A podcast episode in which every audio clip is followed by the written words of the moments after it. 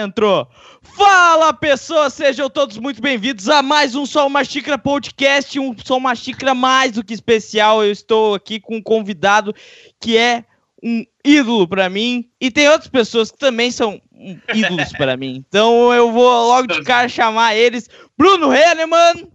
Fala galera, tamo aí então, né? Mais um Só Uma Xícara Podcast, hoje num horário especial aí, uh, com um convidado especial, Claro, né? E logo nós vamos trocar uma ideia com ele muito massa aí. Antes, o Lucas aí, passar a palavra para ele. Isso aí é uma honra aí, tá sendo uh, apresentado pelo John Lennon aí, um cara tão carismático.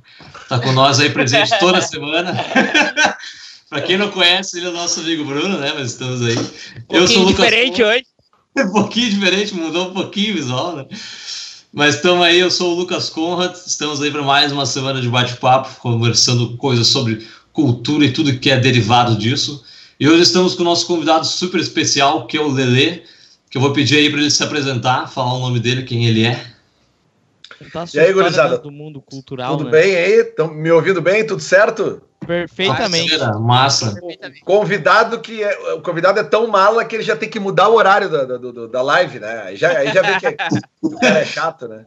É, mas faz parte, faz parte. O convidado, é, convidado né, é tão massa que a gente mudou o horário da live para receber ah, ele. Então tá, beleza. Mas, gurizada, obrigado pelo, pelo convite, né? Uh, para quem tá, tá vendo aí, não me conhece, eu sou, sou Leandro Bortolassi. É, a galera me conhece mais por, pelo meu apelido, Lele Bortolassi, né? Tenho 47 anos, sou um cara que, que trabalha no mercado da música há alguns anos, né? Tive durante mais de 20 anos da minha vida uma, uma vida dedicada aos, basicamente aos palcos e, a, e à música na parte, digamos assim, mais orgânica da coisa mesmo, apesar de não tocar nenhum instrumento.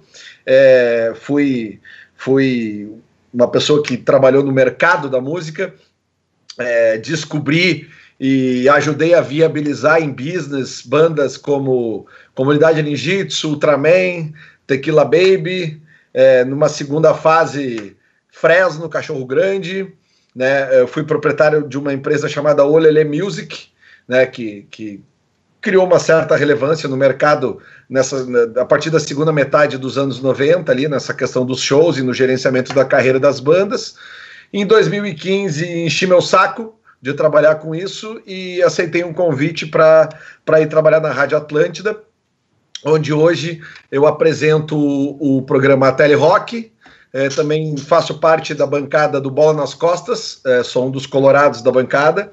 Uh, também hoje faço parte da equipe esportiva da Rádio Gaúcha, sou repórter de torcida da torcida colorada uh, e também escrevo no Diário Gaúcho, na Paixão, coluna Paixão Colorada, e apresento também na Rádio 102.3 o Soft Rock ao meio-dia. Acho que a gente fica ali pelo o Soft Rock na 102.3 ao meio-dia e o ATL Rock às 8 horas na Atlântida, os últimos dois redutos do rock and roll uh, na rádio do Rio Grande do Sul. Que massa, Nossa. hein? Várias vertentes aí do, do meio cultural e ligado à música ainda. Tu tem uma comunicação direta com a música, tipo, tu tocava antes ou como é que foi que tu resolveu. Cara, o que eu vou te dizer é o seguinte, cara, eu desde pequeno eu quis ser radialista. Tá? Eu sempre gostei muito de rádio, desde pequeno mesmo, desde criança, assim, a minha mãe conta que, que nos meus primeiros dias de vida, assim, ela me botava no berço para eu dormir, às vezes uma criança que é colocada no berço, ela chora, eu, a minha mãe disse que ela ligava um radinho e colocava do meu lado, assim, no berço, e eu parava de chorar. E, e, eu sempre me identifiquei muito com rádio, com, com rádio FM. A minha mãe gostava de ouvir muita música popular brasileira. A minha mãe tinha uma coleção gigantesca de, de discos. Uh, meu pai também. A minha mãe uh, e meu pai são separados desde que eu sou muito pequeno. E a minha mãe tinha esse gosto por MPB e o meu pai já gostava da música gringa, meu pai gostava muito do, do R&B, assim, dos anos 70 ali, da, da, da, música, a música que vem da, da, da, cultura negra, meu pai gostava muito do Steve Wonder, meu pai gostava muito do, daqueles grupos uh, vocais uh, norte-americanos dos anos 60 e 70 ali, todos vindos da, da cultura negra, daquela cultura do, de aprender a música na, nas igrejas e tal. Então eu me lembro muito do meu pai ouvindo, além do Steve Wonder, dele ouvindo Stylists, Stylists dele ouvindo. Uh, é que o Steve Wonder é muito vivo para mim, assim, dos discos dele. Ele ouvindo Michael Jackson, Jackson 5, uhum. e, e, também já nos anos 80 o, eu, eu, comecei a descobrir que também ele tinha uma, uma, uma queda muito grande. Assim, ele gostava de ouvir as rádios FM, uh, daquele pop rock internacional que rodava nos anos 80, aquela coisa do Genesis, aquela coisa do Rod Stewart, do Rolling Stones aqueles hits de rádio que faziam parte da, da, da vida da, da galera no, no, início dos anos 80. Então eu tive esse, esse choque de culturas né, na minha cabeça desde muito pequeno, da música uh, gringa internacional e da música brasileira da, da, minha mãe, que tinha essas coleções de discos do Roberto Carlos, do Vinícius de Moraes, do Tom Jubim, da Simone. A minha mãe gostava muito do Julio Iglesias também, essas coisas bem anos 80. Então, assim, o, o meu caldeirão ele se formou muito cedo e, e, eu, cara, eu tenho 47 anos, né? Então uhum. eu, eu, eu, peguei aquela fase de ouro do rock nacional, né? Aquela fase que estoura ali em 85 com o Rock in Rio, toda aquela ebulição daquele rock uh, feito no centro do país, também com um, um, primeiro estouro do rock gaúcho, eu vivenciei tudo isso, né, cara? Então é, eu já tinha essa paixão pela música de moleque, aí uh, eu acabei pegando ali na minha adolescência, eu acabei indo a muitos shows muitos shows históricos que aconteceram em Porto Alegre eu pude, eu pude vivenciar, Isso. cara. Lançamento de discos assim históricos de Paralamas, uh, Legião, uh, cara, o Traje a Rigor, uh, RPM, Kid Abelha, sabe, os shows clássicos do Gigantinho, rock unificado, rock garagem essas coisas tudo, show do Camisa de Vênus, lançamento do Batalhões de Estranhos, primeira vez que o, que o, que o Camisa de Vênus lotou o Gigantinho, entendeu? Então eu tenho toda. E a partir do momento que eu comecei a ir a shows, aí que eu tive mais certeza mesmo que eu queria trabalhar com música, cara. Mas eu nunca toquei nada, cara. Eu até tentei tocar violão ali na adolescência. O meu dedo doía muito na hora de fazer a pestana. aí eu, eu desisti. a pestana é, é, um problema, né? Pra é, começo ali, pá. Até hoje, de largar tudo mesmo e até hoje, se eu, pegar o, se eu pegar o violão, até tem um violão aqui em casa, se eu pegar o violão, eu sei fazer alguns acordes que não necessitem a pestana, entendeu? Mas é, é que realmente eu não, não, não, não cheguei a, a, a, a, me aprofundar no lance de tocar, mas teve daí essa. Aí eu tentei entrar em rádios nos anos 90, fiz teste na Ipanema, não, não me aprovaram, fiz teste na Felusp, não me aprovaram. E aí eu, eu sou amigo de infância do Rafael Malenotti, né? A gente, a gente se conhece Sim. desde do. Esse ano a gente completa 40 anos de amizade. Completamos. E o Rafa já tinha o Bafo de Bira, né? Que era um estúdio muito famoso na, na música gaúcha nos anos 80, uh, nos anos 90, né? E, e aí eu comecei a ver aquele monte de banda ensaiando lá, aquelas coisas, aquela coisa bem efervescente mesmo. Pô, uhum. tava ensaiando lá Ultraman, os próprios acústicos valvulados, a comunidade Ninjitsu, a Tequila, um grupo de rap que na época é, era, é, tinha um nome que eram só letras, era o S of G, né? É, que depois virou. É, o S of G era, era Sons of Guedes, né? Filhos da Guedes, que na realidade depois eh, passou a ser o da Guedes. Né? Então, hum. então eu vi todas ah. essas bandas ensaiando ali no Bafo de Bira e um dia eu cheguei pro Rafa e perguntei, cara, quem é que organiza essa parada aqui? Ele falou, cara, ninguém organiza, é, a gente se vira aqui e tal. E, e foi o que aconteceu. Eu falei, não, mas para um pouquinho, então daqui a pouco eu, daqui a pouco eu vou, eu vou, eu quero, eu, eu quero ser o cara que vai organizar isso aí, porque tem muito potencial nisso aqui. Uhum. E aí, daí eu, eu, já tinha sido hold, já tinha sido DJ, eu era DJ desde de, de novo. Depois eu, eu, trabalhei como hold em bandas covers, é, fiz, trabalhei todo o estado do Rio Grande do Sul com banda cover, fui produtor de estrada, e aí eu comecei a fazer o trabalho com quatro bandas efetivamente em 97, que era a Comunidade Ninjitsu, Ultraman, Fernando Noronha Black Soul e os Rastamanos, que era uma banda de cover de reggae formada por integrantes da comunidade da Ultraman. É, o, a, alguém tinha que organizar aquela bagaça, né? E era um cenário Exatamente. tão bonito, e era um cenário tão bonito que, tipo assim, é óbvio que tu, tu ali vivenciando, poxa, eu tenho que participar uh, de maneira efetiva no que estava acontecendo, porque afinal de contas aquilo foi a história do, do, do rock do Rio Grande do Sul. E tu. Né? E, e... Vai, Bruno. Não, uh, continua, Vitor, depois eu termino aí. Não, não, eu só. A minha percepção, né? Tipo, pô, tu tá dentro de do, do, do, um negócio que tá se formando e, e, e obviamente, é, aquilo ia marcar alguma geração, porque tu via pessoas seguindo aquele movimento, então, pô, vou ter que. Alguém tem que organizar, eu tô aqui, vamos é, ajudar, né? É, é, que o que me chamava atenção naquela geração ali era o seguinte, cara, era muita coisa boa.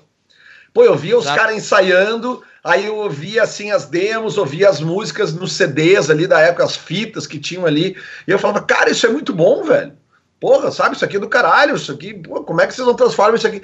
Porque na realidade os músicos dessas bandas, eles não viviam das bandas efetivamente, eles viviam de, de, outras coisas paralelas, trabalhos cover, etc. Mas as bandas mesmo, os acústicos valvulados já faziam alguma coisa, mas na época eles, eles ainda eram uma banda extremamente rockabilly, cantando em inglês. Uhum. Era, era totalmente segmentado, assim. Então não tinha essa. E a gente vinha ali na, né, nessa fase ali, 96, ali mais ou menos, a gente vinha na, numa fase depois daquele primeiro boom do rock gaúcho, do, do, do, do rock grande do sul, dos anos 80, a gente, uhum. tinha, a gente tinha uma certa entre-safra ali naquela aquele período ali, sabe? Primeira metade dos anos 90, porque aquelas bandas que tinham estourado com, com o rock grande do sul, Algumas delas já tinham acabado, que era o caso do TNT, uh, uh, né? O TNT já tinha. Uh, os caras tinham tentado carreira no centro do país, não tinham conseguido, né? o, o, o, Nenhum de Nós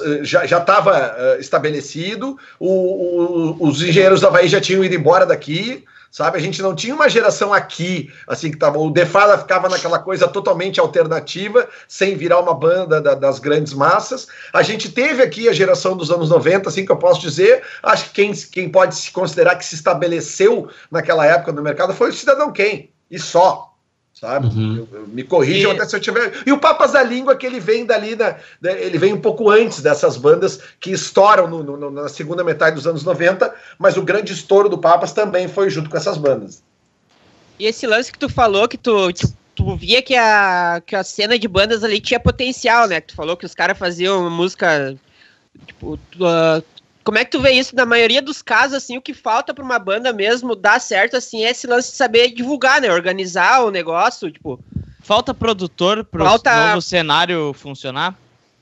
É, cara, é que eu não sei sinceramente como é que é hoje, assim, cara, sabe? Porque hoje eu, eu vejo que o mercado tá tão diferente, é, é, tudo é muito mais fácil tu chegar, tu fazer a tua música, a música da tua banda chegar em qualquer tipo de público, até porque hoje é, é, é tem, são, são, são, muito mais canais. Mas é que naquela época, assim, cara, eu, eu, eu, identificava, assim, algo ali de tipo assim, pô, era uma cena de muita qualidade, cara, sabe? Tu pega essas bandas, tudo que eu tô falando aí, essas bandas tudo tem, cara, tem mais de 10 hits cada uma na carreira. Sim, sim. Hit Sim. de rádio mesmo, sabe? Músicas que a minha geração sabem cantar, músicas que gerações que vieram um pouco depois da minha sabem cantar, Tu ia num festival qualquer aqui em Porto Alegre, pelo interior do estado, cara, sabe? A, a, as bandas Os gaúchas. da Ipanema, né? Tipo, rolava Sim, cara. bandas aí, tipo, lotava ali, era tipo o dia inteiro tocando uma banda. Absolutamente, cara. E, e, aí essas bandas elas quebram o, o, o, paradigma muito sustentado pelo que a Ipanema dava de, de, de, apoio, mas isso se restringia à área de Porto Alegre, até pelo alcance da Ipanema, na época não tinha internet, não tinha rádio pela internet na época. A Ipanema uhum. tu começava a subir a serra, o sinal já ia, entendeu? Então é, não tinha que é fazer. mais limitado.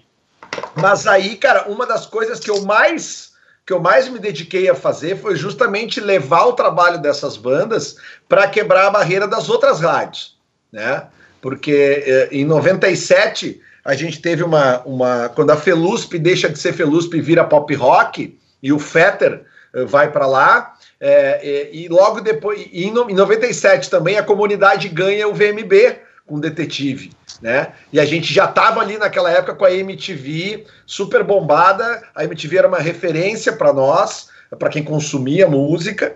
Então a MTV abria um espaço para as bandas gaúchas que a Atlântida, por exemplo, não abria. Uhum. Sabe? Santo de casa não faz a, milagre. É, a, a, o detetive da comunidade ele foi estourar primeiro na MTV, para muito depois ele vir tocar na Atlântida a comunidade tocava suas músicas alternativas, digamos assim, na, na, na Ipanema FM, tocava lá o rap do Trago, tomava, tocava o melô do analfabeto, tocava o, o, o, a versão reggae de Boys Don't Cry, sabe?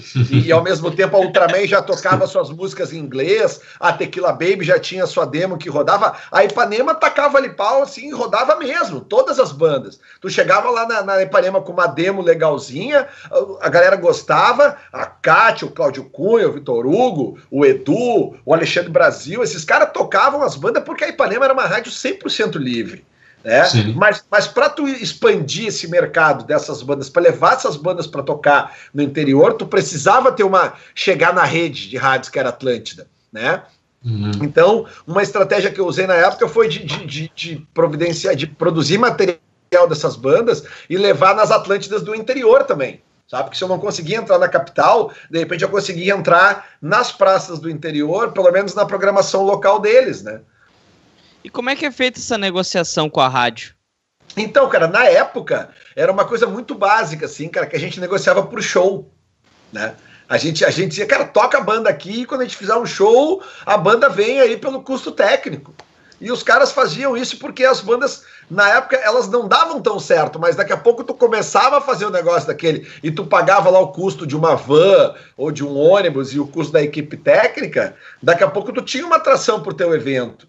E os eventos Sim. no interior naquela época tinha muito evento que não era a banda não era a atração a atração principal. Os eventos já funcionavam por si próprios. Mas uhum. aí festas começa... de cidade, né? Isso, cara, as festas de encerramento de vestibular. Eu lembro que eu fiz vários eventos de encerramento do vestibular em Santa Maria, cara. Festas lá de, de cara, 4, 5 mil pessoas. Entendeu? Então a gente negociava, uhum. assim, a gente oferecia o show porque era o dinheiro que a gente tinha. A gente não tinha dinheiro para pagar para tocar. A gente tinha o show das bandas. E modéstia à parte, eu só escolhi a banda que mandava muito bem no palco, sabe? Então era uma, era uma moeda do caralho que eu tinha para trocar, porque as bandas chegavam, e no momento que as bandas chegavam e faziam os shows e tu tinha esse suporte da rádio, tu já tinha um, um, circuito underground, vamos chamar assim aqui em Porto Alegre, aquela coisa do garagem hermética, aquela coisa de outras casas ali que tiveram nos anos 90 que apareceram e sumiram, mas tu tinha ali o garagem, tu tinha o, o próprio Ocidente, que as bandas uh, faziam seus shows lá, tu tinha algumas, o Opinião, que, que, que faziam, porque a Opinião era maior, era mais difícil de encher, mas tu juntava três, quatro bandas, cinco, dez bandas, quando vê tu já tinha um festival lotadão, então essas bandas começaram a fazer shows, bastante shows em Porto Alegre, e quanto mais show a banda vai fazendo, melhor de palco ela vai ficando, em tese, né? Tem umas bandas que, que não, parece que não contaram. Quanto mais elas falam, pior elas ficam. Mas essas bandas aí, não, elas começaram a adquirir um, um, um, um status legal porque os comentários começaram a rolar, ah, mas essa banda é legal, pô, o show dessa banda é do caralho, sabe? E tu ia num show em Porto Alegre, eh, quando era promoção da Ipanema, por exemplo, tu pegava qualquer uma dessas bandas, tu já chegava no show conhecendo três, quatro músicas da banda. Sim, sim. Entendeu? Então tem essa diferença, assim, sabe? Isso aí, essa, essa, essa, digamos assim, essa, essa base que foi feita fazendo muito show no underground em Porto Alegre, uh, uh, somada à execução que a Ipanema FM dava para essas bandas, óbvio que criou para eles uma, uma, eu vou dizer assim, uma, um, como se fosse um berçário, assim, sabe? é, ensinou essas bandas a, a, a levantar, a caminhar, a, a, parar de usar fralda, etc. Entendeu? Também, e, hoje em dia, assim, como é que funciona para uma banda nova entrar nas rádios, por exemplo? Né? Tu disse que a Ipanema era bem aberta, né? Tu levava demo lá, se eles curtiam e gostavam, eles, eles reproduziam, né? Como é que é hoje em dia para entrar numa rádio, tipo, no grupo RBS, por exemplo? Cara, é se, assim, é só assim, para completar o, vai, vai. do Lucas, o, e entrar na rádio ainda é tão impactante para a carreira quanto era antigamente com os streaming? Pois é, é que na realidade assim, cara, o que acontece é, é entrar na rádio hoje é, é, é que eu, eu não respondo por programação da rádio, eu respondo por programação dos programas que eu apresento, entendeu? Se, se, eu pegar a 102, por exemplo, a 102 é uma rádio que não toca banda nova, sabe? É uma rádio baseada em em, em é uma programação de, de base, basicamente flashback. 98% da programação, 96, 98, 95% é flashback.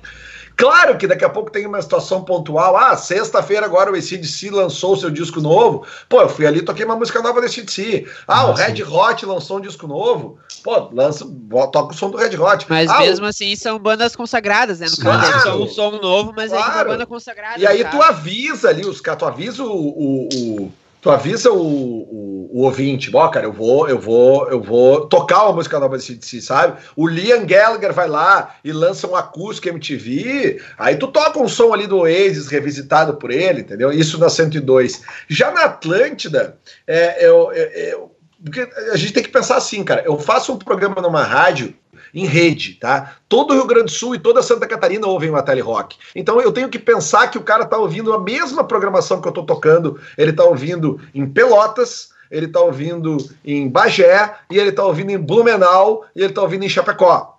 Entendeu? Uhum, sim, sim. Tá ouvindo em Floripa, tá ouvindo em Porto Alegre.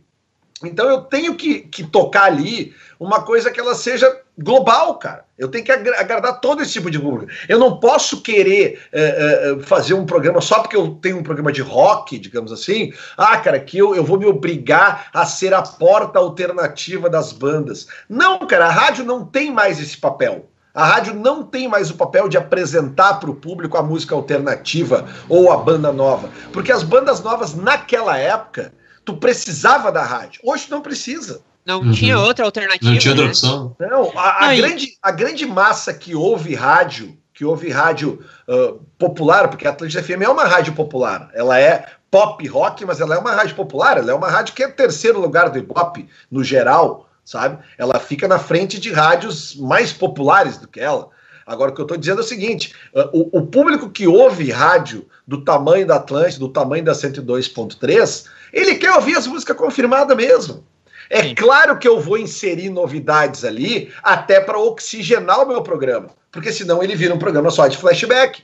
Mas se tu ouve o Tele Rock hoje, tu vai ver, cara. São três grandes clássicos, uma novidade. Três clássicos, uma novidade. Daqui a pouco tu mexe um pouquinho numa situação bem parecida como eu falei antes. Daqui a pouco tu tem uma música do ACDC. Eu posso abrir o, o, o, programa com uma música uh, nova de uma banda, tipo, que seja muito conhecida. Porque o ouvinte, se eu falar pro ouvinte, como eu só falo no fim, no, no início e no fim do programa, e o meu negócio é tocar música ali das 8 às 9 da noite. Já teve muita gente falando na rádio durante o dia, então eu quero falar o menos possível. Então meu negócio é tocar música. Eu, eu já entendi, me comunicando com o público da rádio das 8 da noite, que a galera que está ouvindo rádio aquela hora, ela quer ouvir música. Ela quer ouvir rock and roll, porque ela já identificou que tem um programa de rock and roll ali. Então, uhum. claro que eu posso tocar um lado B do Pearl Jam, eu posso tocar um lado B do Metallica, eu posso pegar uma música, sei lá, esses dias eu toquei lá no, no programa de quinta-feira, que é um programa que eu, que eu faço ele um pouco mais pesado, eu dedico ele um pouco mais pro, pro hard rock, pro metal. Pô, teve uma quinta-feira que eu botei lá Seek and Destroy do, do, do, Metallica, sabe? Uma música que nunca tinha tocado na Atlântida. Sabe? Sim. Nunca o Metallica começou a tocar na Atlântida depois do Black Album. Aí eu fui lá e peguei uma música do, de, de, um disco anterior, sabe? Umas coisas assim, sabe? De repente eu tocar um Anthrax na Atlântida, sabe? Daqui a pouco eu tocar um, um Ghost, sabe? Coisas que nunca tocaram na Atlântida, mas que eu, eu me vejo também, uh, uh, até assim, não digo na obrigação, mas eu, eu, eu, vejo que, eu, que, eu, que eu, tenho, eu tenho que tocar essas bandas, porque no momento que eu tô falando que o meu programa de quinta-feira ele tem metal, ele tem hard rock, eu tenho que tocar uma banda atual do metal, como é o Ghost, por exemplo. Sim. Tem os guri aqui Sim. de Porto Alegre uh, que, que abriram um show do que abriram o show do Iron Maiden, por exemplo, Rage in My Eyes, que é uma banda de metal aqui de Porto Alegre. Porra, eu fiquei sabendo que eles iam abrir o show do, do, do, do Iron, e o, o show do Iron era a promoção da Atlântida. Eu liguei pro, pro, pro, pro Ricardinho, pro Ricardinho Morte, falei, cara, olha só, Tu, tu, trabalha com a produção da banda, manda um som deles aí, vamos tocar o som dos caras, mas aí eu tinha um gancho para pegar, entendeu? Sim, sim, sim. Aí eu, aí eu, eu, eu, falava. Agora, introduzir uma banda que daqui a pouco tá lançando o seu som, uh, uh, uh, de repente eu vou estar tá fazendo um desserviço para a banda. Porque daqui a pouco a banda grava um material que não seja assim tão bem gravado. Daqui a pouco a música pode ter um puta potencial, mas não é tão bem gravado. Aí eu boto ali num bloco junto com com Metallica, Full Fighters, Red Hot, Pearl Jam, Sim, daqui a pouco eu tô ferrando a banda. É, é complica daí disputar com esse tipo de. Deixa eu fazer um gancho nisso aí que tu disse, de tipo, a rádio não é mais o lugar pra tu botar a banda nova, né? Tu vê assim que a galera reclama que a galera que tem banda toca em pubs e coisa e tal, por exemplo, reclama que tem essa cultura do cover, né? Mas tipo, ah, tu acha que ainda que o, que o, o pub, o bar ainda é o lugar ideal para tu mostrar tua música autoral? Que tipo, a galera também tá, tá nessa mesma ideia da rádio, tá saindo de casa para ver escutar o que já, já escutava em casa, sabe? Ele, quer, ele escuta o dia inteiro Guns N' Roses, quando ele chegar na noite ele quer escutar o cara tocando Guns N' Roses ao vivo. É, então, acho que cara, tem mais ou menos essa ideia, assim, no, no pub hoje em dia também. É, é que aí que tá, cara. É porque eu entendo a ansiedade do músico. O músico que faz uma banda, ele quer tocar as suas músicas. O cara que compõe, ele quer botar para fora esse material, não só botar para fora no sentido de compor. Ele quer pessoas consumindo isso. Então é claro que ele, ele, ele vai querer fazer o show do, do, material dele, ele vai querer expor o material dele e é natural isso do músico. E agora, por outro lado, o público que está num pub, é, é, eu acho que ele se parece muito com o público que está escutando rádio ainda. Entendeu? Porque a pessoa que, que, que quer. A, a, por exemplo, eu era um cara que eu gostava de ouvir a Ipanema, uh, porque a Ipanema me, me apresentava coisas novas, sabe? E, e, e, e, tinha um monte de coisa nova que a Ipanema me apresentava que eu achava do caralho. E tinha um monte de coisa que eu achava uma merda. Sabe? Uh, mas eu tinha como aprender a gostar de uma coisa ou de outra. E eu precisava da rádio naquele momento para isso. Hoje não, cara. Hoje tu pega o teu celular e tu vai pesquisar. A, o próprio, o próprio, a própria plataforma de, de música digital, ela te induz a tu consumir novidades baseado no que tu já ouve lá. Então tem todo um mecanismo moderno hoje em dia, digamos assim, que ele já funciona. Então eu, eu algoritmo, né? É exatamente, cara, porque até porque o cara que gosta de procurar música alternativa, ele vai para as plataformas alternativas. alternativas. Isso é uma coisa bem lógica, assim, né? Então, é, é, então eu vejo o público do pub, porque eh, eu não sei, cara, eu nunca fui dono de casa noturna, eu conheço muitos donos de casas noturnas. O, do, o cara que tem uma casa noturna, a primeira coisa que ele quer é vender cerveja.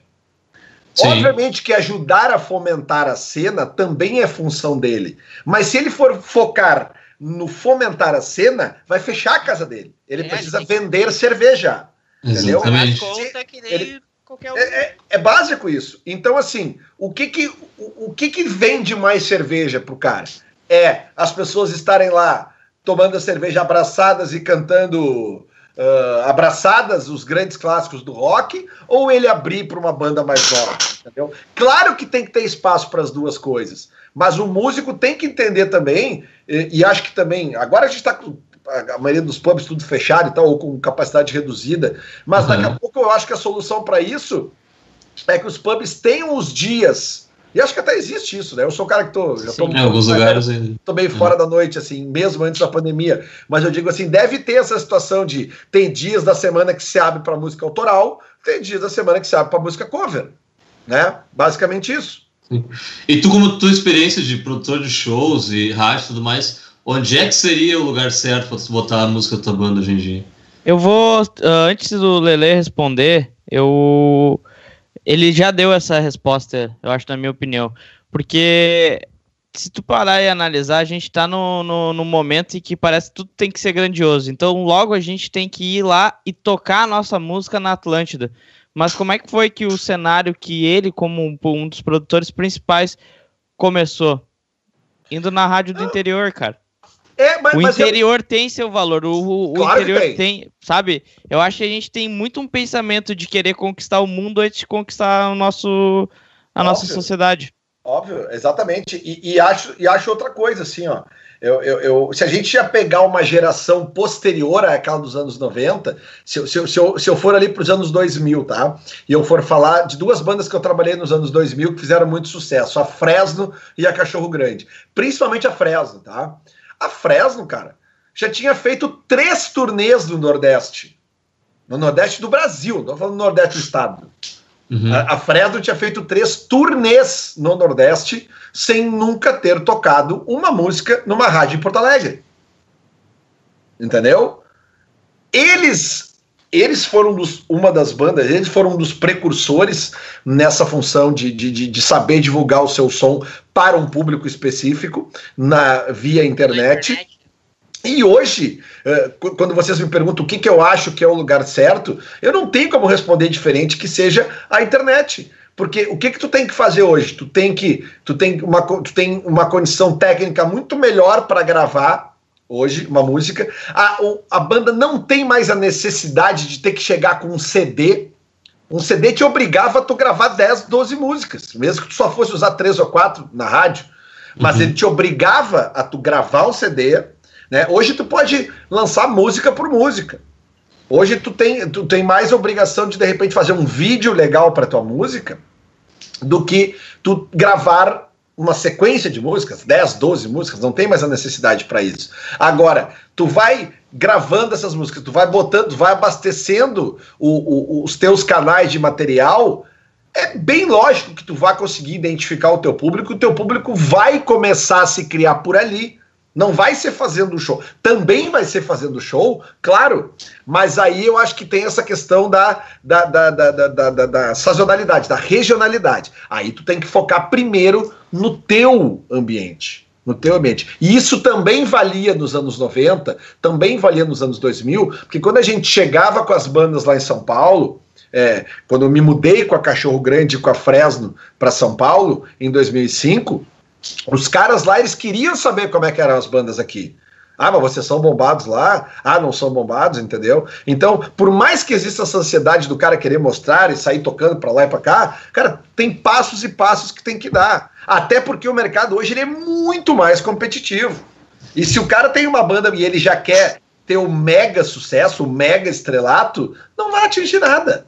Pode ser um objetivo de vida? Pode, mas tu tem que ter a plena consciência. Esses dias eu fiz uma live com o, com o Armandinho, e o Armandinho falou uma frase, cara, que é, é básica para isso, entendeu? Os músicos jovens têm que ter calma. A música, ela é uma faculdade, entendeu? Para tu, tu te formar numa faculdade. Não adianta tu atropelar as etapas. Até tu chegar na formatura, tu tem um caminho. E a questão da música é a mesma coisa. Mas... Tu, uh, tu citaste aí, né, tipo, que o melhor lugar, assim, é pra é internet, né? Hoje em dia, divulgar trabalho musical é na internet, né? E daí dá facilidade de, do cara gravar uma música hoje em dia, que com um notebook tu grava uma música, tipo, não com uma qualidade de um estúdio grande, assim, mas muito próximo, assim, da qualidade de mercado, por exemplo, né? Daí isso aumenta muito a concorrência, né? Porque qualquer pessoa hoje com um notebook pega e grava uma música com uma qualidade muito boa, né? E qual, como é que se, se destacar do, da, da multidão, assim, no caso? O que, que uma banda tem que fazer para se destacar, Lê? Que, como é que se faz um hit? Isso ah, é uma cara, coisa, o, tipo... O, o, hit, o hit é difícil tu sair da fórmula, né, cara? O hit, eu acho que ele se caracteriza um hit sempre pelo, principalmente pelo refrão uh, que faça as pessoas cantarem, né? Tipo, eu acho bem essencial isso. É claro que tu pode encontrar é, é, exemplos. Fórmulas, né? Que... Pode encontrar exceções. Mas a fórmula básica é tu tem que saber fazer refrão. Né? Sem refrão é mais difícil. Agora, qual é que foi a primeira pergunta que tu fez? Uh, para se destacar, né? Porque hoje em dia o cara tem muita concorrência aí botando música em Spotify, Deezer, YouTube, e, tipo, todo mundo tem um notebook em casa que consegue gravar uma música é, cara, padrão mas mercado, assim, ó, né? o, o, que eu, o que eu penso sobre o, o se destacar é, cara, é, é, que hoje, assim, ó, ao mesmo tempo que tu tem uma facilidade para gravar é, no computador, é, não vai ficar igual se tu gravar num estúdio legal com os caras certos mexendo nas máquinas certas entendeu? Sim. É claro que dá para gravar no computador, a essência da tua música vai ser captada e tal. Mas, mas e o público uh... em geral nota essa diferença, assim, do cara tá gravando não. no estúdio com o microfone, não sei, o tipo de. Não, eu acho que não. Eu acho que o público em geral não. Mas é, é que eu acho também que é o seguinte: a, a, a essência da tua música, a essência da tua música é o que vai fazer o público identificar ou não sabe? Porque é, hoje em dia, cara, é muito, muito, muito, muito pulverizado, sabe? É, é o, o cara que, que, que antiga, antigamente era muito fácil tu ver bandas copiando outras bandas naquele sentido assim, ah, o que os caras estão fazendo tá dando certo, vamos copiar eles, entendeu? Hoje em uhum. dia eu não, eu não vejo mais esse negócio da cópia. É, eu acho que tem, claro, bandas atuais, novas, que vão surgir com referências que vão te remeter a outras coisas que tu já ouviu e tá tudo certo. Isso vai acontecer para sempre.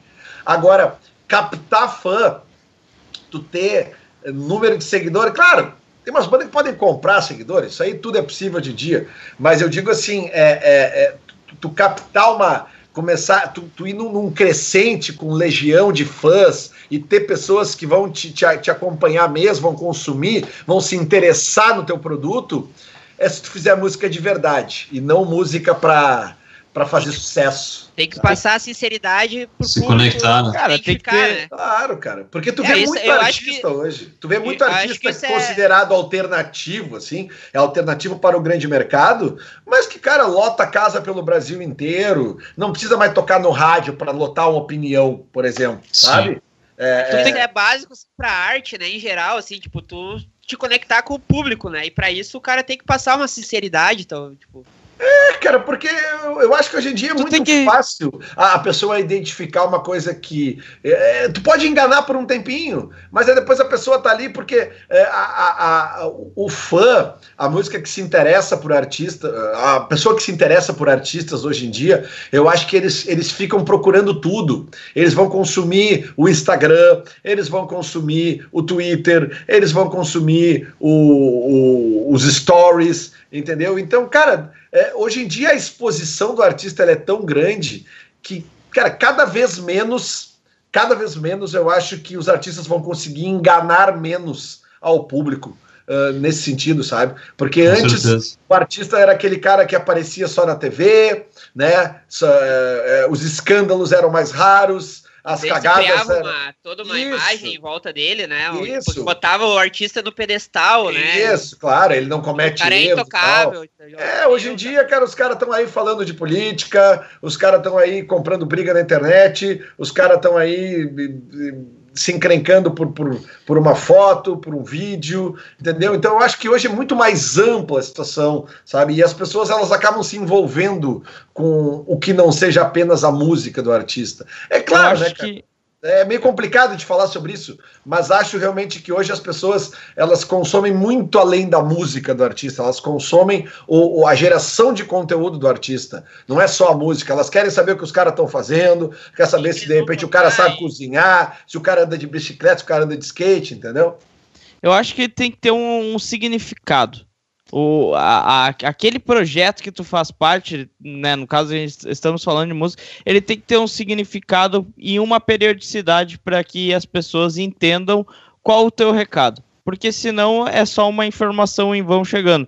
Tipo, o nosso projeto é muito claro que a gente luta pela cultura interior e assim a gente foi ganhando, tipo, pessoas que poucas pessoas, mas pessoas que seguem e entendem o projeto sabe? Se tu só faz música por música para ganhar uma legião de fã, não vai ter um resultado sincero, né? É, e uma coisa que eu sempre costumo dizer pros caras também é o seguinte, assim, ah, meu, olha só, cara, é, se tu quer fazer música para viver disso, tocar, então, pô, tu tem que fazer uma música acessível ao público, sabe? Se tu quer fazer música para mostrar que tu toca pra caralho, que tu é um baita instrumentista, vai tocar jazz, então, entendeu, cara? Sim. Porque, sabe, é claro que tu pode fazer música boa uh, tocando pra caralho, tem vários exemplos disso, mas eu digo assim, é na essência do que tu pensa como como caminho, como estrada para ti, sabe? Ah, eu quero fazer música para impressionar os meus amigos. Ah, eu quero tocar mais que a banda do, do, do fulano. Ah, eu que quero. Daí vira uma disputa, quero, né? É, eu quero sair na capa da, eu quero fazer música para agradar jornalista. Bah, velho. Ah, crítico,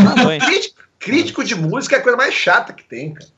Uh, antes de meter uma, a próxima pergunta, vou dar uma lida aqui no, nos recados e pedir pra galera assim, ó, uh, lembrando, o link dessa live vai ser o mesmo link para assistir de novo amanhã. Então, compartilha, dá seu like e, e dá ali o inscreve no canal ali, não vai ajudar a gente, vai deixar a gente feliz, vai ser vai ser vai nos deix... é, vai deixar a gente dormir um soninho tranquilo.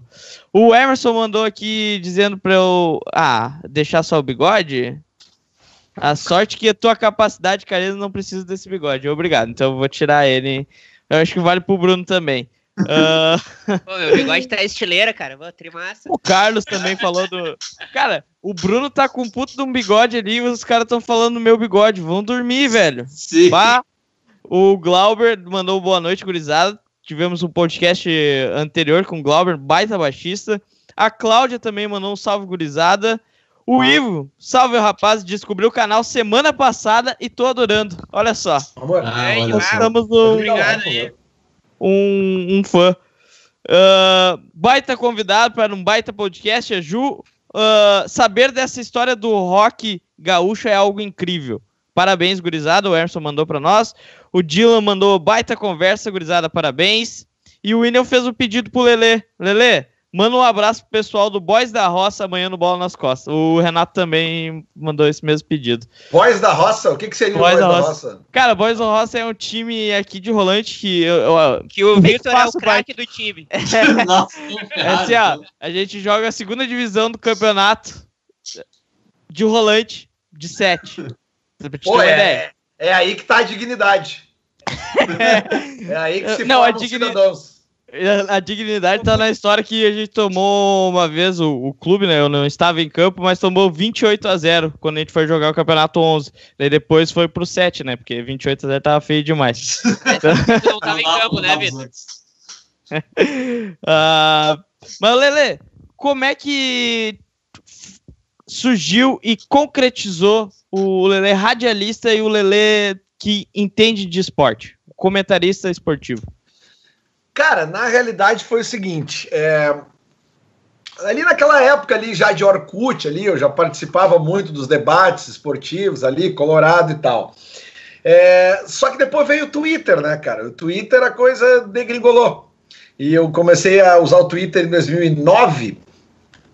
E aí, e, e em 2010, depois daquela, depois da segunda Libertadores do Inter, eu aceitei um convite de uns, de uns camaradas meus para estrelar um vídeo que ficou muito famoso na época. Deixa eu ver se os teus camaradas, o senhor Eduardo Santos estava no meio. Eduardo Santos, sim, estava. Senhor, senhor, senhor Eduardo 001, mais o Marcos Piangers, mais o Diogo Carvalho. E, e, eles tiveram uma ideia, porque logo depois que o Inter ganhou a Libertadores de 2010, houve um, um vídeo no YouTube de um desabafo de um torcedor gremista. Me esqueci o nome dele agora, cara. Acho que era. Putz, me esqueci, me deu um branco agora, tá? E aí eles botaram a pilha de eu fazer uma sátira aquele desabafo. E eu fiz, né? Eu caí no. no, no fui, no fui no embalo e fiz, cara, e aquilo, aquilo bombou muito na época, assim. E simultaneamente a isso, eu já fazia parte do Bola nas Costas, programa da Rádio Atlântida, que na época era só nas segundas-feiras à noite. Que, que, que o, eles tinham me colocado lá como um colorado, que eles queriam de fora da rádio e tal. E eu, e eu já tinha. Cara, é que eu tocava o terror dos gremistas lá nos anos 2000, que eu tinha uns grupos de e-mail, eu tinha um personagem fake. Eu mandava uns e-mails sem os caras saber quem era, assim. É, é, era uma coisa meio doida, assim. E, e, e, aí o Feta me convidou na época para ser o cara do. para fazer o bola nas costas e eu fazia o bola. Então teve o lance do Twitter, teve o lance do bola. E depois aí em 2013, eu acho que foi. 2013, 2014, eu saí do, do bola para participar de um projeto chamado Grenalizando que foi um projeto feito no YouTube na época, é, com, com dois gremistas e dois colorados. Eu aceitei o convite e acabei saindo do bola. Já em 2015, no final de 2014, o Fetter me convidou para eu voltar para Atlântida, pra, pra, porque ele ia reformar, ele ia reformular o bola nas costas, ia passar a chamar a Tele Grenal e ia ser um programa diário.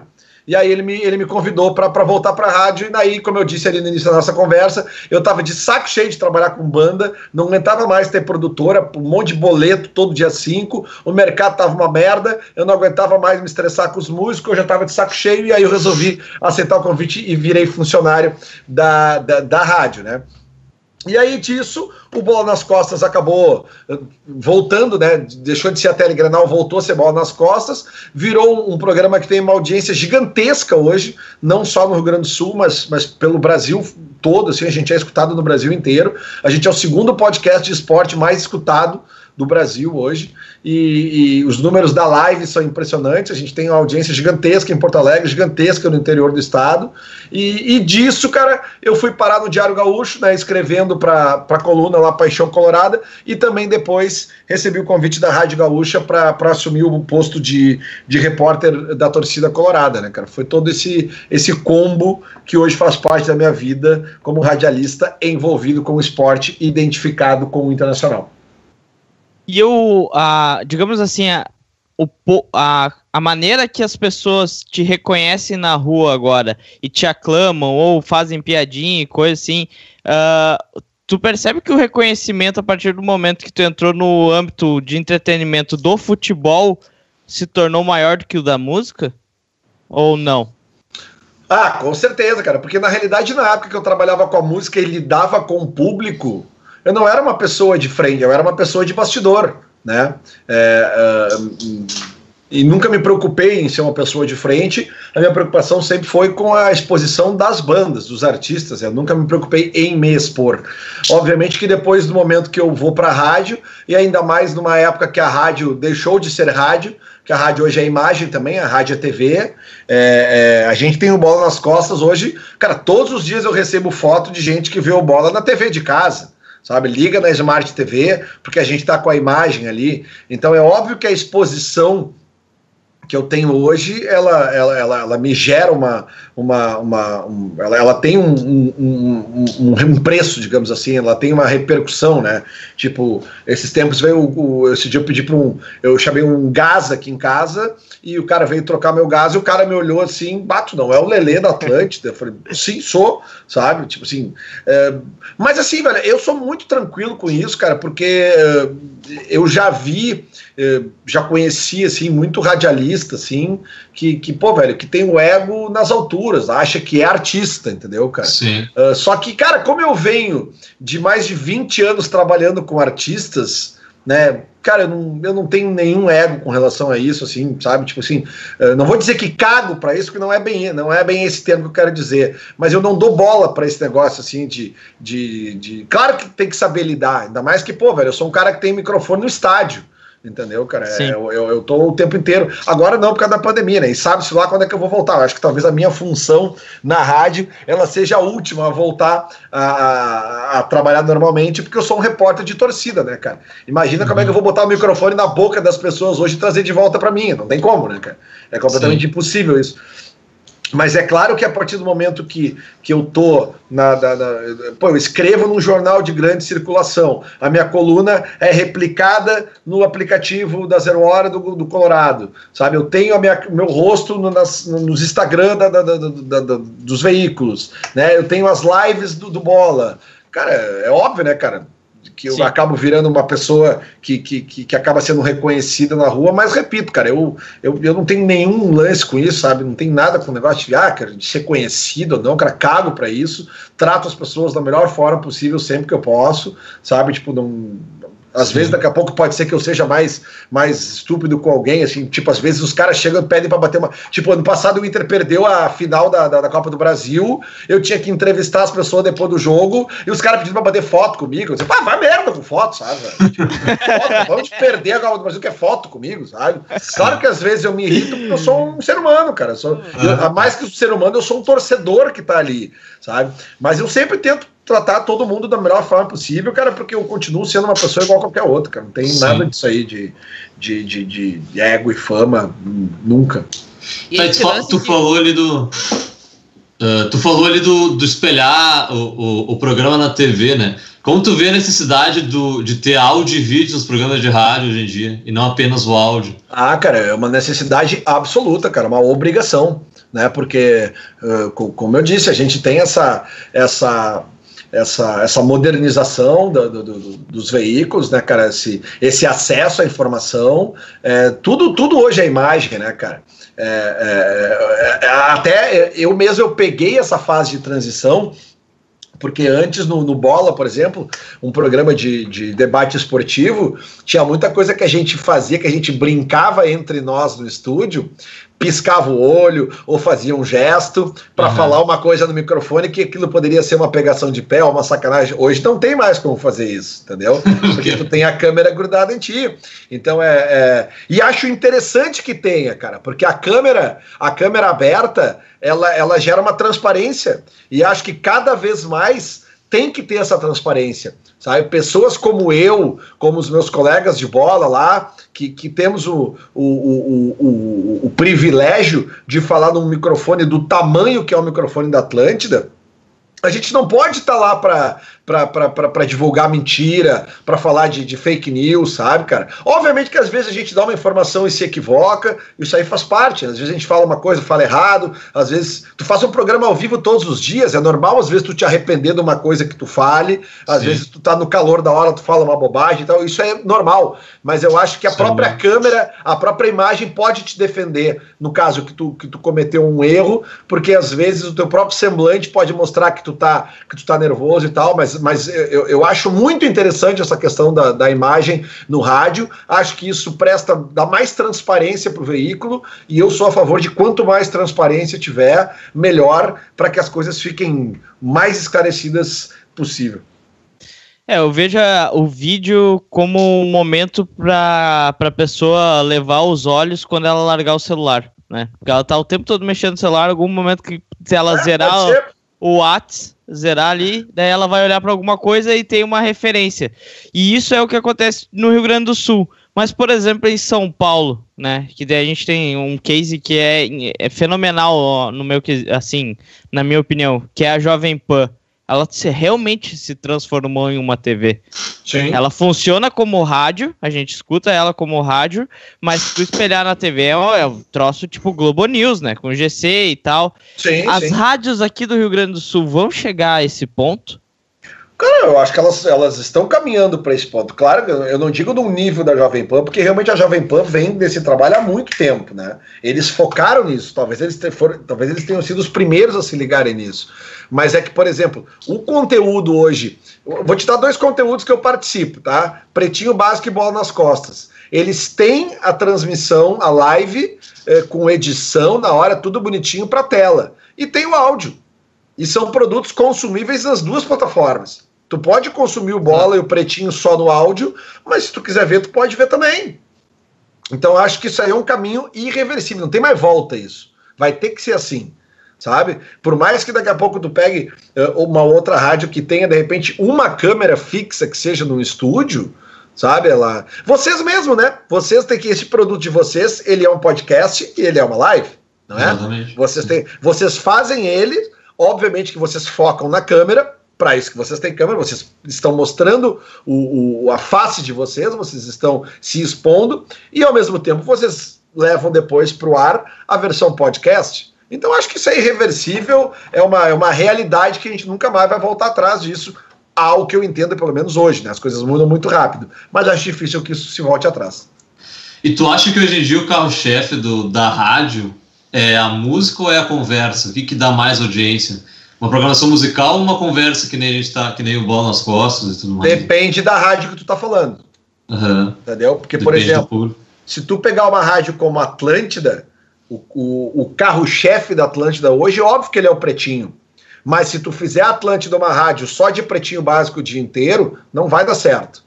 Tanto que se tu for pegar a grade de programação da Atlântida, ela é muito bem dividida. Ela tem música, programa de talk, música, programa de talk, música, programa de talk.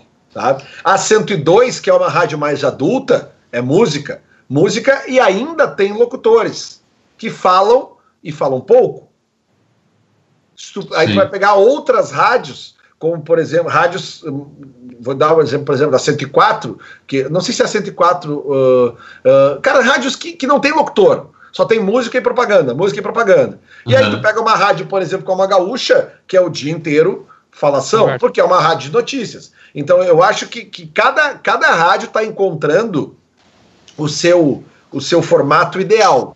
Agora, é, é, não vejo assim, uma rádio com o perfil da Atlântida, uma rádio, porque as pessoas gostam de música, também gostam dos programas de talk. Mas, obviamente, que daí, se tu olha a pesquisa do Ibope, tu vai ver que, que há uma, uma mudança de, de, de audiência de um programa para outro, até porque as pessoas hoje também não têm esse negócio de ver uma estação de rádio ou um canal de TV o tempo inteiro.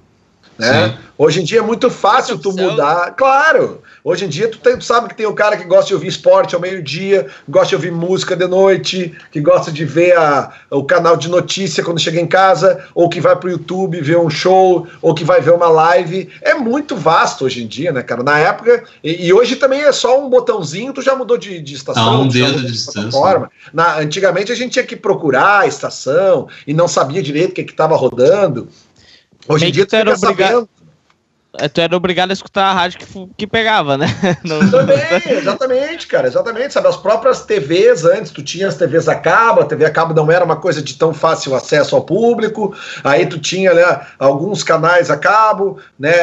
Às vezes tu tinha um programa que passava só num determinado horário e tu não conseguia ver naquele horário, né? Hoje tu tem YouTube para tu ver a hora que tu quiser. Então ninguém mais é refém de veículo de comunicação hoje, sabe? É, claro que o cara pode estar ali. Eu sou um cara que eu, eu tenho rádio, eu tenho um radinho no, no, banheiro há muitos anos, uma coisa que eu herdei do meu pai, assim, sabe? Eu vou tomar banho, eu ligo o rádio, sabe? Às vezes eu quero ouvir música, às vezes eu quero ouvir notícia, sabe? Depende, cara. Cada, cada caso é um caso, mas cada momento é um momento.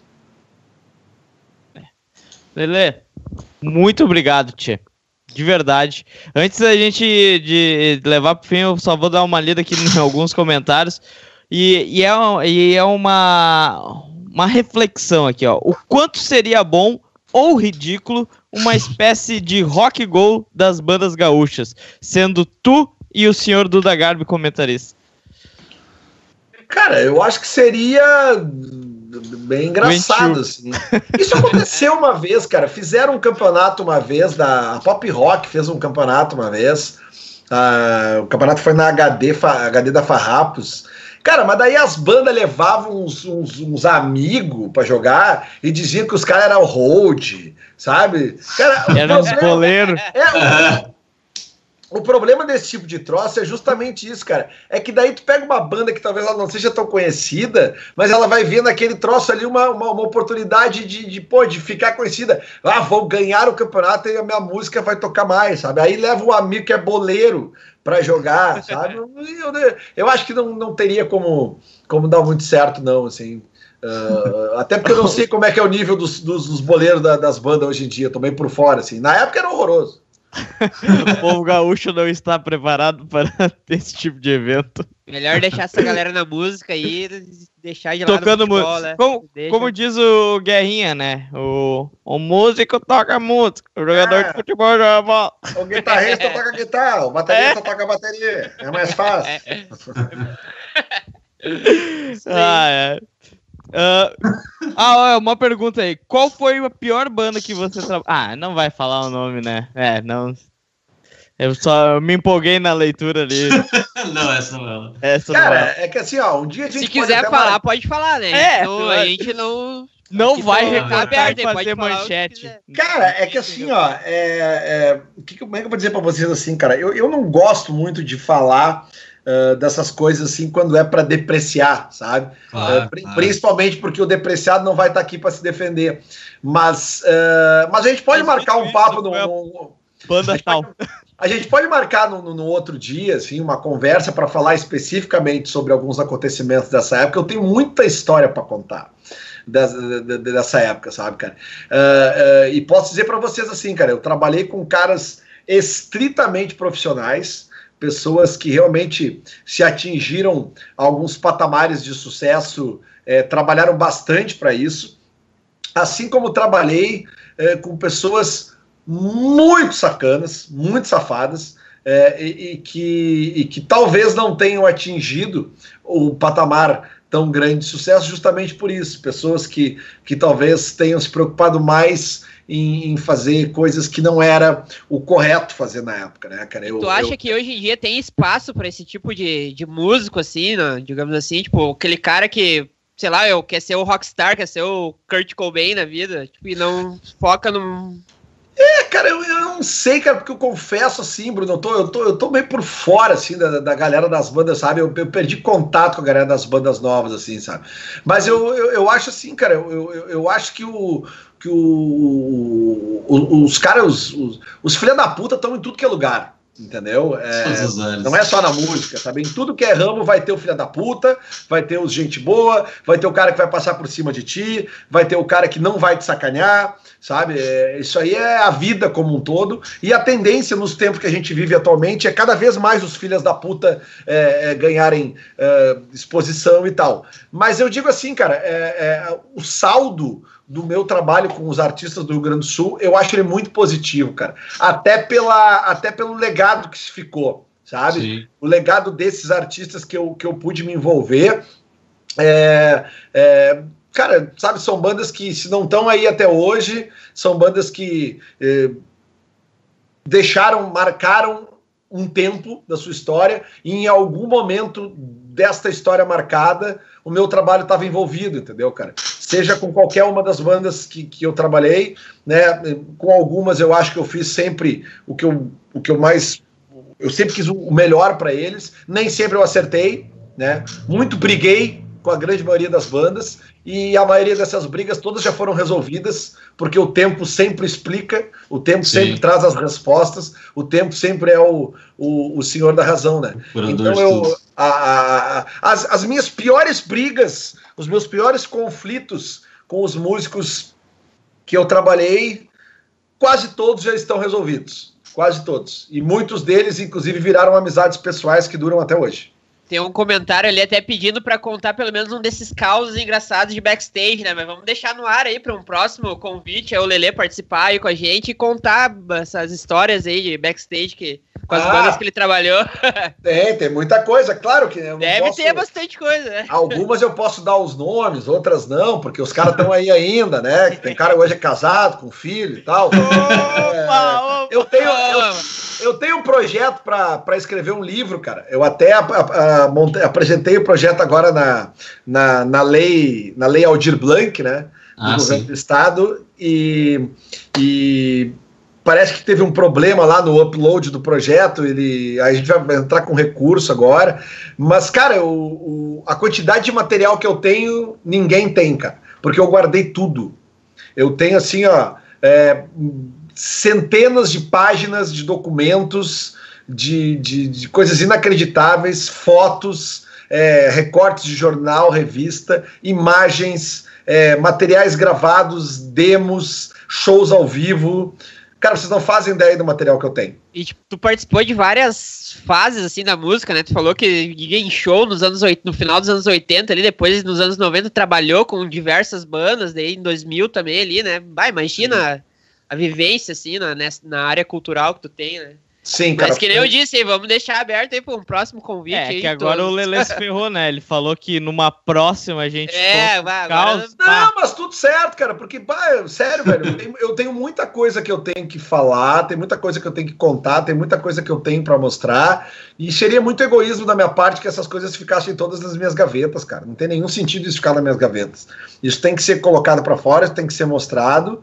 E tamo aí, cara. A gente marca uma nova conversa numa próxima hora aí. Vamos falar sobre alguns, alguns trabalhos que eu fiz, alguns, algumas bandas específicas, alguns momentos específicos, alguns rolos específicos, né? Tem bastante coisa inusitada, bastante coisa que aconteceu que a galera nem imagina que aconteceu, Sim. quando aconteceu e como aconteceu. Muitas coisas que, inclusive, foram, foram assim, escondidas por causa do meu trabalho, mas que não foram fáceis de esconder, não. Aqui, só para não deixar no vácuo, o Ivo mandou assim: ó, temos uh, pessoas do, do da, de, de, outras repúblicas ouvindo o podcast do Sol Uma Xícara. Sou do interior do estado de São Paulo e aqui é bem difícil crescer a cena. Alguma dica para fazer o famigerado network da cena musical? Eu acho que é aquilo que a gente comentou antes, e eu acho que uma coisa que funciona muito bem e os podcasts estão aí para explicar é o collab, né, meu?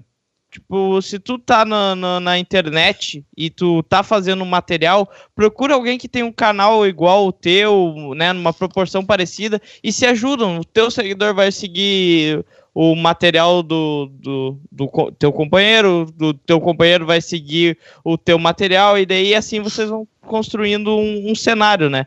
O collab eu acho que é a nova forma de fazer cenário. É a tecla que a gente sempre bate aqui, né? Todo mundo crescer junto e é isso daí, né? Tipo, as maiorias, a maior, maior parte das grandes cenas que eu, tipo, eu pelo menos tenho mais contato com a música. As grandes cenas musicais é tudo, tipo, as bandas crescendo junto, né? Não tem uma que se lance da. O que eu poderia deixar de dica é para que, caso a gente venha vivenciar uma nova cena aqui no Rio Grande do Sul, é que, que os músicos uh, de uma possível nova cena tentem se informar uh, para não cometer os mesmos erros dos músicos das outras cenas. Né? Porque se tem uma coisa, cara, que eu acho que atrapalhou uh, o estouro dessas bandas fora daqui foi a falta de união delas. Né? Foi a, a aquela Foram coisa. Foram poucas do... bandas daqui que fizeram sucesso nacional, né, Lele? Cara, só quem saiu daqui. Dessa, de, todas essa, de toda essa galera que eu estava falando aí, o, o, sucesso nacional, não digo sucesso, mas assim, de, de, tu, de tu conseguir estabelecer um mercado, de tu circular pelo Brasil inteiro, só quem saiu daqui. Fresno, Cachorro Grande, o Armandinho, Agora o Jonathan com o ego que o talento, o Jonathan, depois que ele foi embora daqui, a vida dele melhorou 100%. Entendeu? É, é, é, só a gente ver, cara, porque, por que, que essas bandas não saíram daqui? Por que, que a cena de Minas Gerais dos anos 90 deu certo? Por que, que a cena dos baianos dos anos 90 deu certo? Né? Por que, que a do Rio Grande do Sul não deu? Na qualidade musical, a gente não ficava nada a dever para eles. Mas o que será que essas bandas não fizeram? Por que será que não se ajudaram? Será é. que era aquela coisa do gaúcho de se preocupar muito com o outro, além de se antes de se preocupar com o seu? Eu tive muito problema, assim, de ter mais de uma banda no meu escritório. Aí no final de semana, a banda X tinha três shows. E a banda Y não tinha nenhum show. Aí o cara da banda Y chegava para mim, pô, como é que a banda X tem três shows e a minha não tem nenhuma? Aí eu disse assim, talvez porque as músicas dele sejam melhor que as tuas. não é culpa minha, né? Eu sempre disse isso para os músicos, assim, ó, produtor, empresário, é que nem treinador de time de futebol. Quando ganha, os jogadores são foda. Quando perde, a culpa é do treinador. E no caso das bandas, era a mesma coisa. Quando era estourado, fazia show pra caralho, vendia. Porra, a banda é foda. Aí quando não dava certo, bah, o, o cara não tá é uma merda. O cara não tá vendendo meu show, sabe? Sim. Entendeu? É, é, então, assim, tem muito disso do, do, do, gaúcho se preocupar antes com o que os outros estão fazendo. Como é que a banda do cara tem 18 shows nesse mês e a minha só tem 8? O cara foca nos teus 8. Entendeu? Mas Esquece que o outro tá com 18. E quando chegar lá no centro do país e for dar uma entrevista, for falar da cena gaúcha, tenta não falar mal das outras bandas. Entendeu? Porque o gaúcho ele tem essa mania de todo mundo amigão, todo mundo junto. Mas aí dava Virou um passinho fora, passinho fora daqui, falava mal. E sobre esse lance de, de, de, de, reclamar de que uma outra banda fazia mais show que a minha, não sei o quê, papai, eu sempre dizia as mesmas coisas para os músicos. Cara, tu não pode estar em dois lugares ao mesmo tempo. Se a tua banda hoje está tocando na cidade de Estrela, eu preciso de outra banda tocando em Uruguaiana. Se tu vai tocar na manhã em Bagé, eu preciso de outra banda tocando em Passo Fundo. Isso faz o isso faz o mercado girar. Resumindo, se o cara tem lugar para todo mundo, né? Claro, se o cara tem uma banda e ele acha que só a banda dele tem que fazer show pra caralho, então ele tem que morar no Alasca. Lá talvez esteja só, sabe? Isso é um bom lugar só para tocar a banda dele. Sim. Agora, no mercado que tu quer que ele seja efervescente, que ele seja um mercado autossustentável, ele precisa de muitos lugares funcionando ao mesmo tempo. E esse lugar só vai funcionar esses lugares só vão funcionar todos ao mesmo tempo se tiver vários artistas que toquem nesses lugares nos mesmos dias. É simples. Sim, exatamente. Que aula. Vai, tá, que aula. Que aula. Bah, eu tô muito feliz com, com essa conversa. A gente acho, como sempre, né? A gente sempre sai uh, um, um, um passo dado à frente depois de um podcast. A gente aprende muito com essas conversas. Eu espero que todo mundo que tenha assistido isso eh, tenha conseguido pegar algo e levar para sua vida, né? Não, e, e, eu acho interessante sempre falar que essa discussão dentro da cultura, ela vale, né? Essa questão do não falar mal do outro, de tentar se ajudar, criar uma cena, isso vai se encaixar a qualquer tipo de trabalho.